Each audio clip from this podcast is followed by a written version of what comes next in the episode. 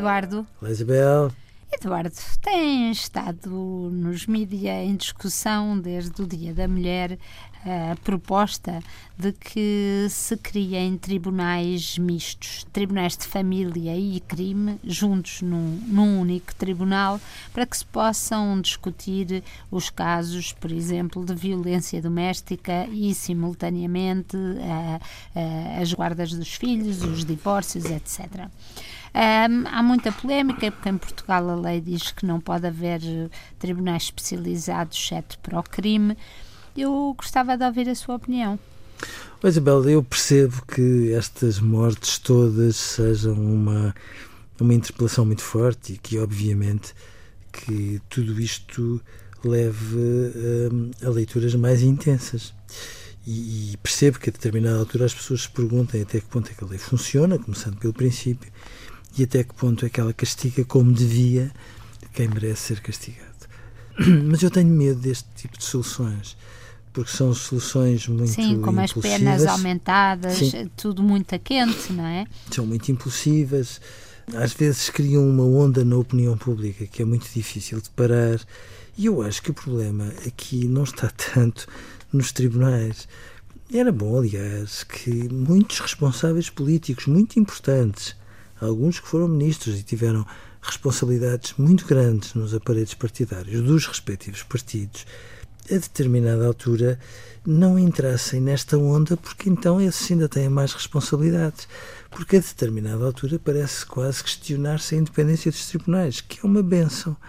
E, portanto, sejamos razoáveis, as leis estão lá, funcionam, porventura vamos a ter comunicação entre, entre tribunais não funciona muitas vezes, não é? O que são num corredor Sem de dúvida. distância um do outro. Mas, é? E aquilo que muitas vezes não funciona e que eu acho que de alguma forma chocou a opinião pública é que eh, haja alguns magistrados que, a pretexto das suas opiniões ou das suas reservas pessoais em relação a um tema ou outro, enviesem ou possam, porventura, enviesar algumas decisões, bom, dando uma dimensão de parcialidade a um tribunal que tem de ser, tanto quanto possível, imparcial.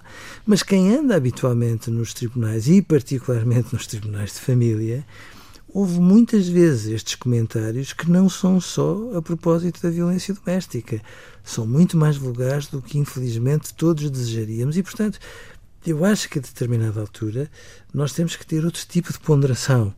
Estas pessoas precisam de ser julgadas, antes de mais, justamente julgadas, ter as consequências que derivam dos seus atos.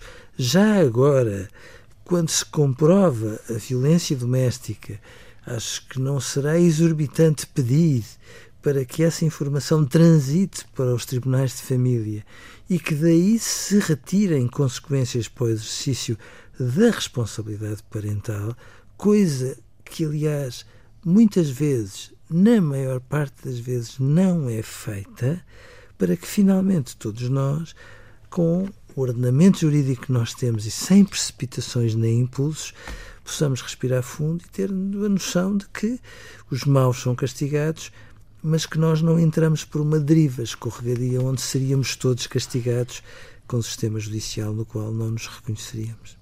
Oh, Eduardo, mas eu gostava de ver mais atenção dada à recuperação, à reabilitação, à terapia, à ajuda a estes uh, homens ou mulheres, porque também há mulheres e também há guerras psicológicas uh, que enlouquecem qualquer um.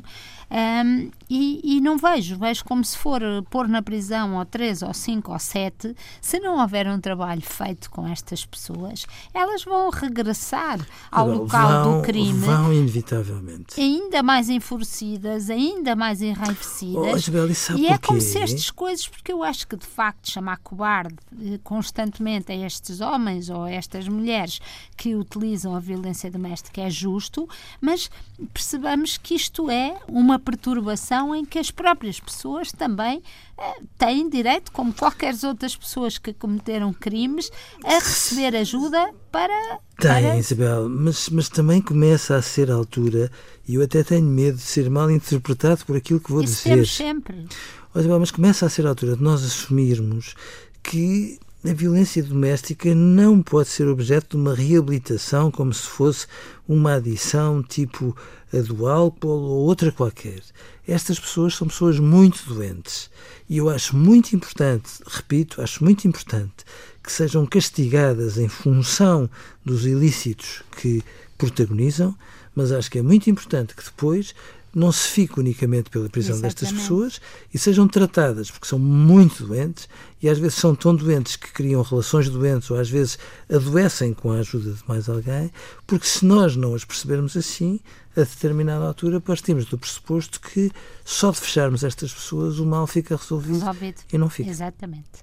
Adeus, Eduardo. Adeus, Isabel.